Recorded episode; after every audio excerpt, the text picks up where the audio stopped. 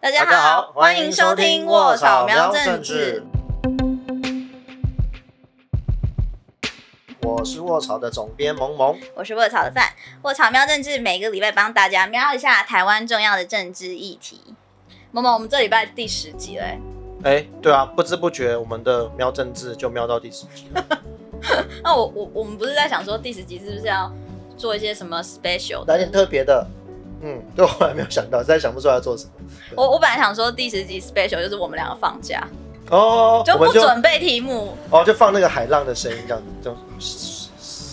然后我们可能我们的听众就会随着海浪流失。不会，我觉得说不定观看次数比之前都还要高，还要好。就我们就懂了，好，我知道了。那个我们之后就就会放海浪声给大家听就够了，就是我们就知道。好啦，可是因为想说不行，我们还是每个礼拜有一定的内容跟题目想要跟大家。对，就算你们不想听，我们还是要讲，可以吗？OK。好。然后我就想，我们昨天晚上不是十点还在那边传讯息，就还没决定题目，我们常这样吧，当天才在那边。对对对，没错没错。对。然后，因为我自己是想做另外一个题目，然后可是因为你跟我说你想做霸韩，然后我就有点 question mark，因为之前在在讲霸韩的时候，我就问你要不要做霸韩，然后你你就说呃不要不要做这个东西在干嘛？那不我们又不是争论节目，每天在讲那个。对，然后你今天就跟我说你要做霸不一样，为什么不一样呢？我自己解释一下。没有，因为上礼拜啊，自己的局自己还。对，没错，上礼拜啊，那个四月十七号的时候，正式公布了韩国瑜的罢免日期，会是在六月六号，六六六六六。对，那恶魔的数字哎，哎，恶魔的数字，有听过这个说法吗？六六六，对啊，所以说就是因为它正式公布，所以有点说哦，这个事情有一个正式的一个结果，所以我们觉得哎，我们可以更比较完整的去谈这件事情。对啊，嗯，那你想要你要从什么角度切？有很多说法啊，很多说法。嗯，我觉得要先从又要从又开始讲古，就是先从到底这个罢免的制度怎么演变来。像比如说像这次啊，他们因为罢免其实会分成要让一个罢免成案有三个阶段。好，第一个阶段呢，就是要让这个选举选举的区域，比如说以高雄韩国瑜这为例好了，以高雄为例的话，就是他们可以投票的人大概是两百三十万。嗯所以你要罢免一个市长，那你要有第一阶段的提议，提议罢免阶段，那你必须要百分之一的人出来联署提案，就联署要签签名这样等等，然后百分之一就是大概两万三千人嘛，所以第一阶段，那他们那时候就是有签到两万八千人，所以好，这就过了第一阶段，就是啊，这叫做可以开始进行第二阶段联署了。那第二阶段联署的人就需要更多喽。需要整个选举区的十 percent，百分之十的人，对，百分之十。所以是如果以高雄来讲，大概两百三十万的可以选投票的人的话，会需要有就是大概二十三万以上。那他们这次的提的联署阶段，大概有收集到了就三十几万，快四十万，四十万，而且超大大超过了。对，其实超过蛮比例，蛮多的。嗯，然后 然后再来是接下来，如果到最终那家人可以启动投票嘛，六月六号要投票。那怎样才可以把这个人投票罢免掉呢？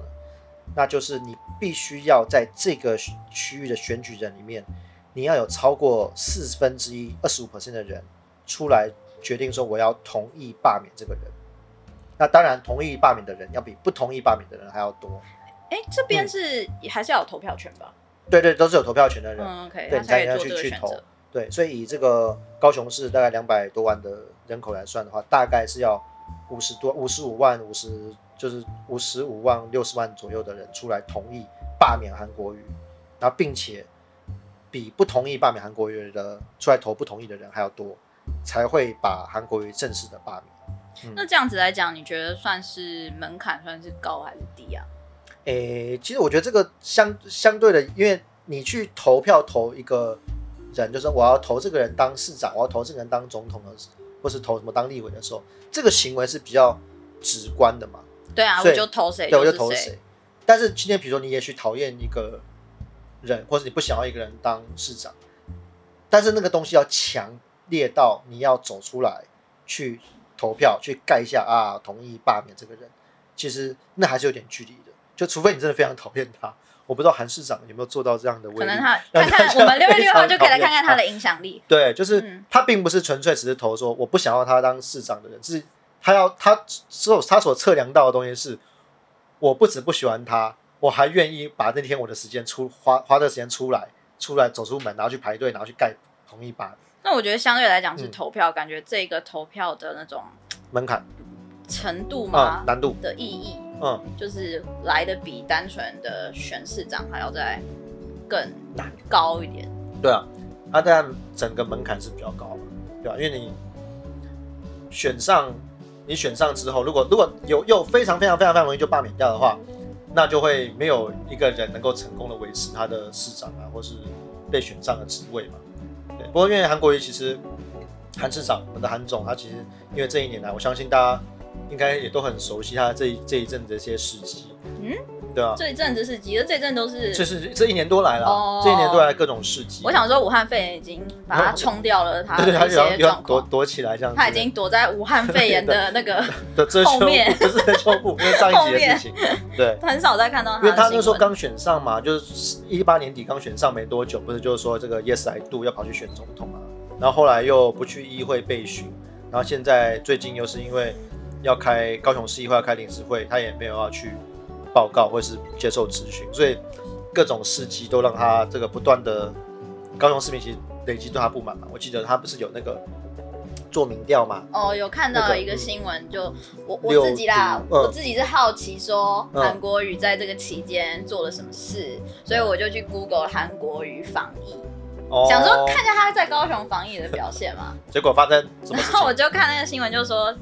好像有一些还不错，还蛮优秀的表现，就是说提提前试图做些什么之类的对，try to do something。嗯，然后 可是你刚刚讲，可是他那个调查结果出来，敬陪末座，在六都啦，就大家对他的表现其实敬陪末座，就是他可能对他来，他可能最努力的结果就是他还没有，他还是最后一名，就就是只有三十七趴、四十趴的人。就可能觉得觉得他可能哦防疫还 OK，觉得还好，对，所以可见他好，嗯，不知道他的努力可能是他极限吧。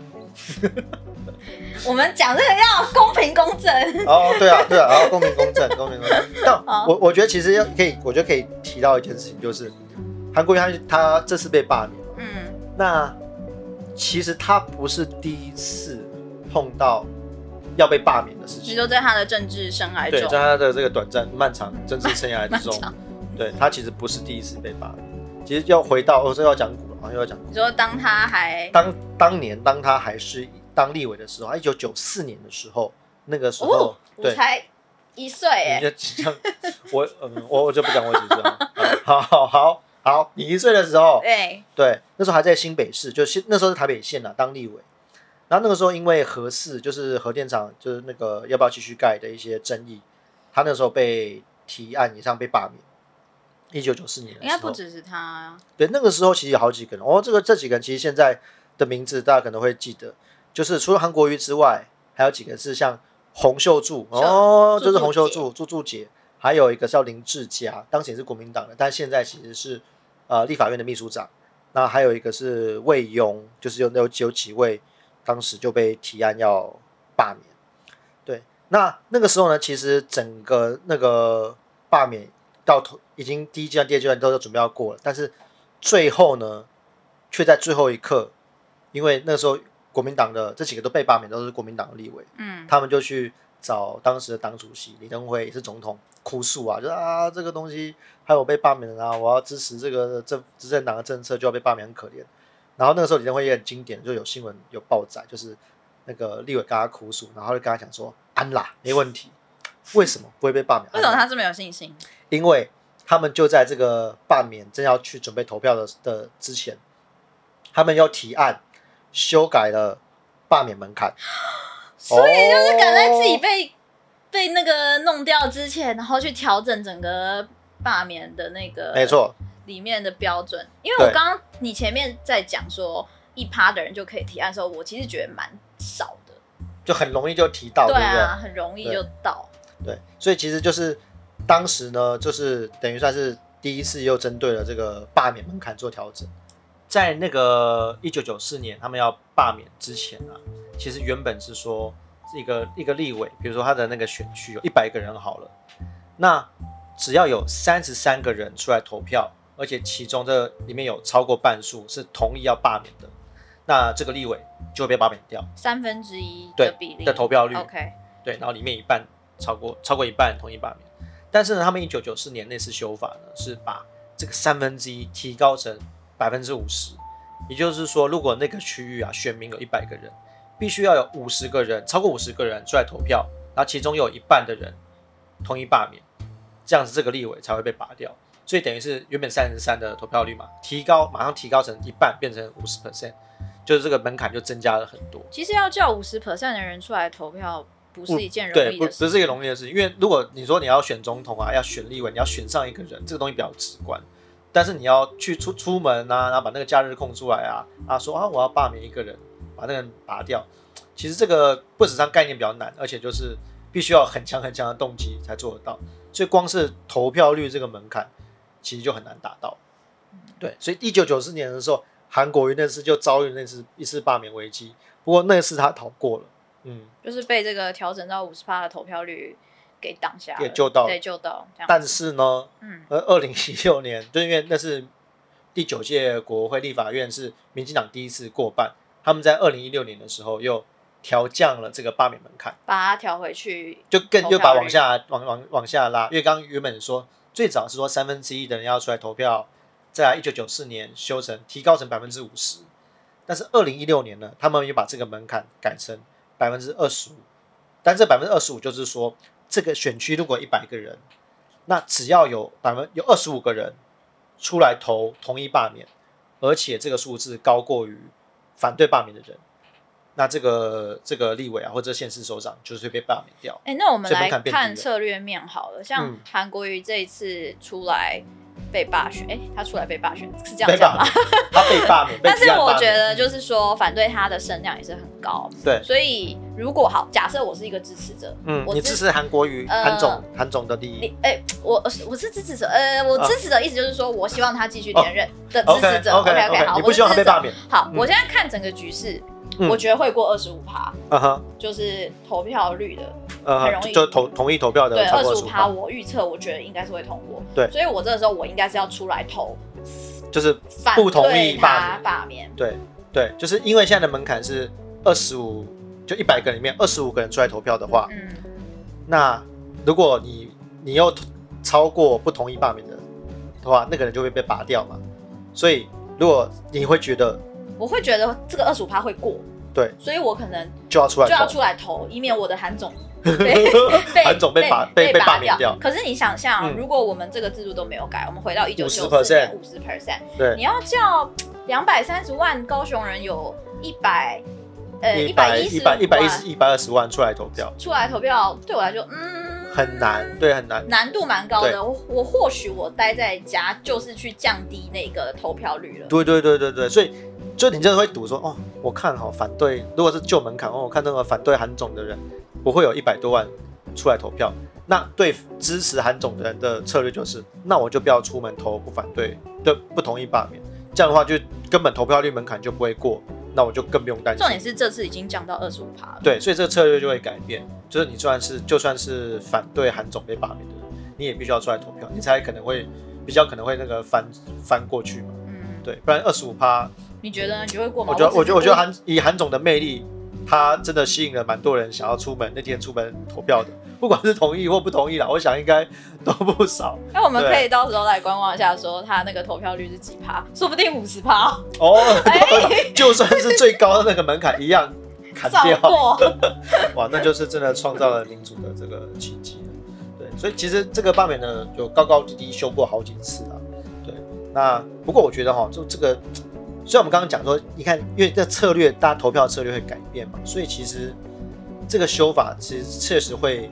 呃，让大家的选举策略不一样，但是呢，我我们其实我发现就就是这比较少人讲，就是其实这样背后还是有些 bug，我不知道你有没有想到 bug bug，就比如说，因为其实我们之前有看到这次门槛下修之后啊，这有个新闻，就是有一个那个呃，你说屏东市长的呃村有个村长，OK OK，对，那因为我们讲说第一阶段、第二阶段现在的。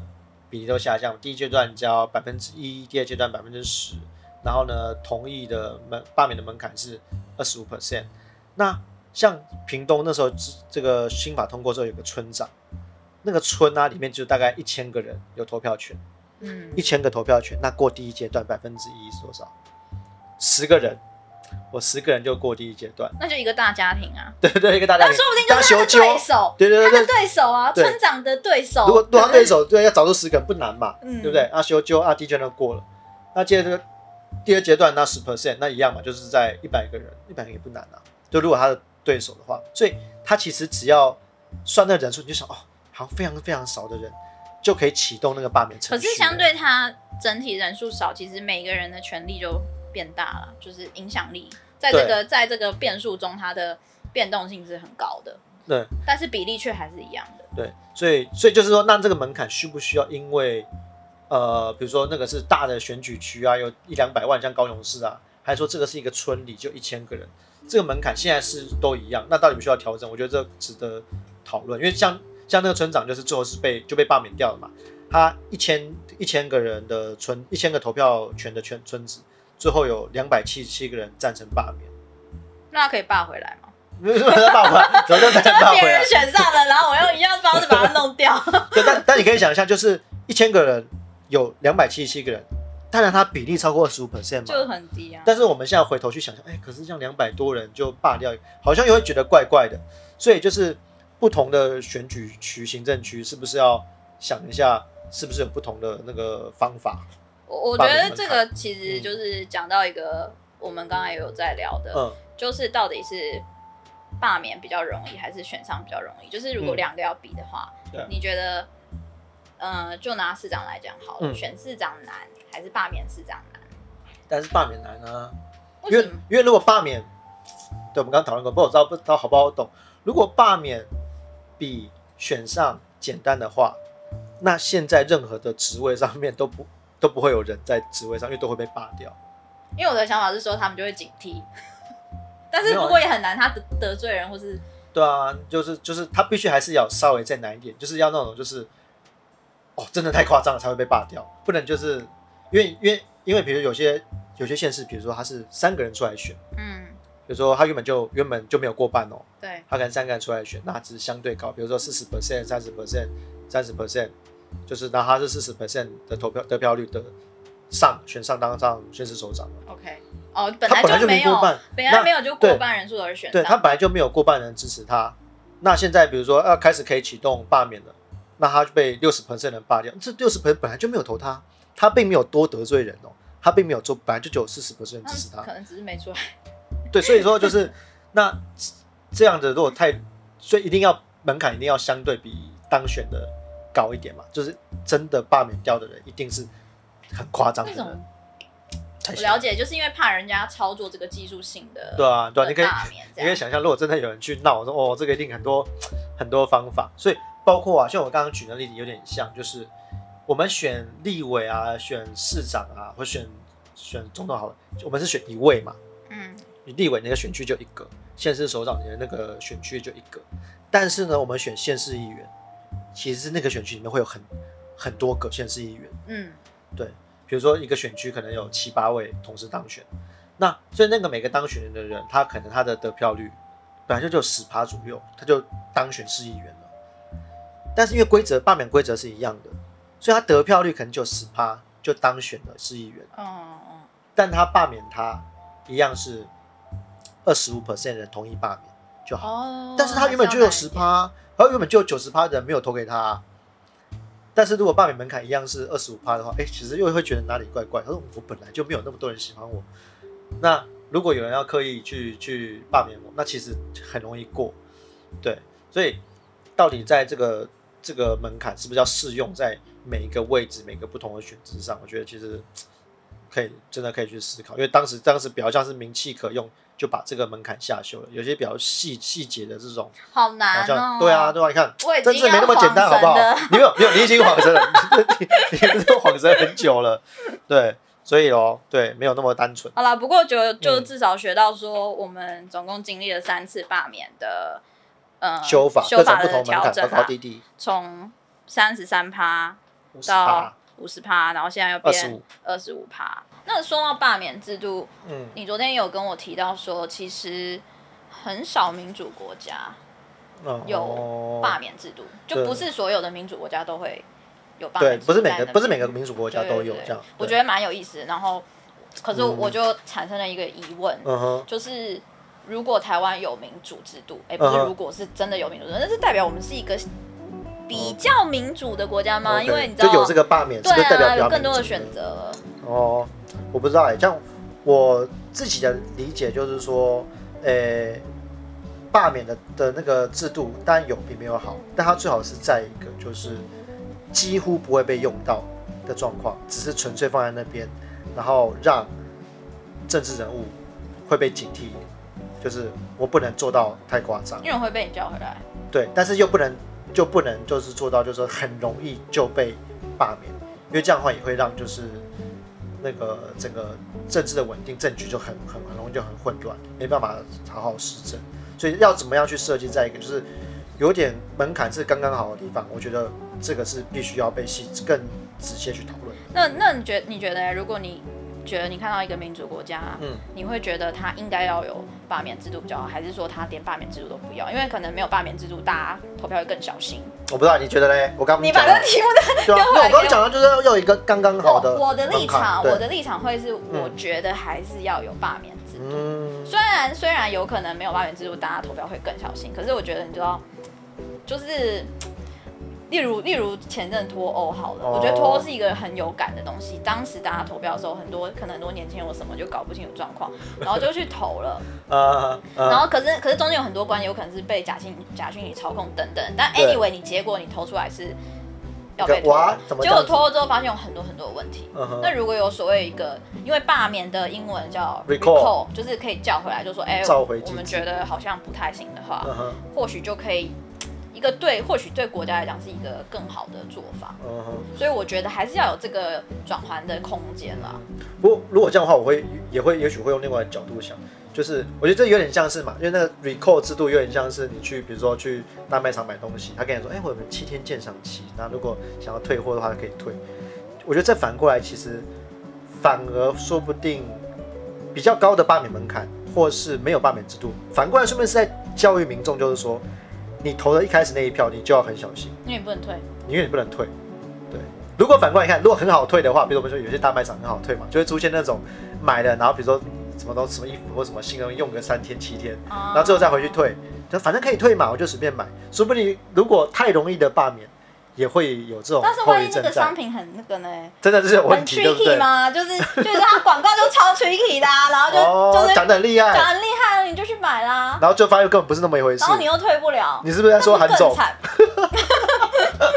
对啊，所以就是那个真的是要刚刚好，要。门槛要够高到不会让别人随便可以滥用，但是又不能高到就是像很夸张的产品都退不掉。可能那个大卖场的退货流程就是参考罢免。哎，对，我们的罢免制度应该要参考 那个大卖场的退货机制，真的，嗯。鉴赏期，然后去看一下，要过十个人你才能退。对对，我觉得这个是能退，但是搞得复杂一点。对，也不不能讲复杂，就是那个门槛真的要设计过，对，不能够太容易，也不能太难。嗯对啊，我想说，刚好这个主题带出来，不然你一直跟我说你要做罢免议题，我其实有一点想说，你为什么要做罢免主题，有点 get 不到。可是后来后来聊一聊之后，就觉得，哎，其实它中间有一些有关于民主制度上的一些有趣的，没那么单纯。不管是提高门槛、降低门槛，都没有那么简单。我觉得它没有一个是非对错的。对，其实我觉得刺激大家思考啦，就是对，不是说高就好或低就好，门槛就是。其实有很多，我觉得重点是回到选民身上啊。对啊，就是真的，这个投票影响真的很大。我想经过这几次、这几年大家投票，应该就知道说，嗯，你的投票真的会影响你的生活，不要乱投。对，那当然就是你要好好投票，就一开始好好投，你就不需要罢免了。对，因为最怕的就是说，你花了这么大的力气，然后罢免成功了，或者怎么样，可是可能过了几十年，嗯，你又。再选了一个不不适合的人，那好像感觉这个教训吗？就好像没什么。没关系，反正人类的历史告诉我们，人类从来没从历史上学到教训。这是一个很好 ending，对不对？对对对。好了，这个礼拜讨论罢免议题，也不用谈肺炎了，有点。对，难得没有谈肺炎耶。难得是众多肺炎新闻中的一条，不是肺炎。没那么肺，不是没那么肺炎的相关的讨论。对啊。那我觉得其实已经做到第十集，其实也希望听听大家的想法。然后我觉得如果你们有觉得有趣的题目，其实可以告诉我们。没错，你想听什么，请私讯到我们的脸书啊、IG 啊、YouTube 啊，都可以。然后还有任何告诉我们的方法啊，还有 YouTube 也希望你订阅，然后积极的留言，对，让我们知道说，哎，你有在听。那我觉得上个礼拜的那个流量很低啊。我我回去多按几次 Replace，然后自己看起来看高一点。然后我们相关的文章都在放在资讯栏下面，然后可以点来看哦。希望大家也可以追踪我们，然后定期定额支持我们做更好的内容。嗯，没错。那我们下周同一时间就请大家继续来收听我们的《莫草妙政治》喽。拜拜，拜拜。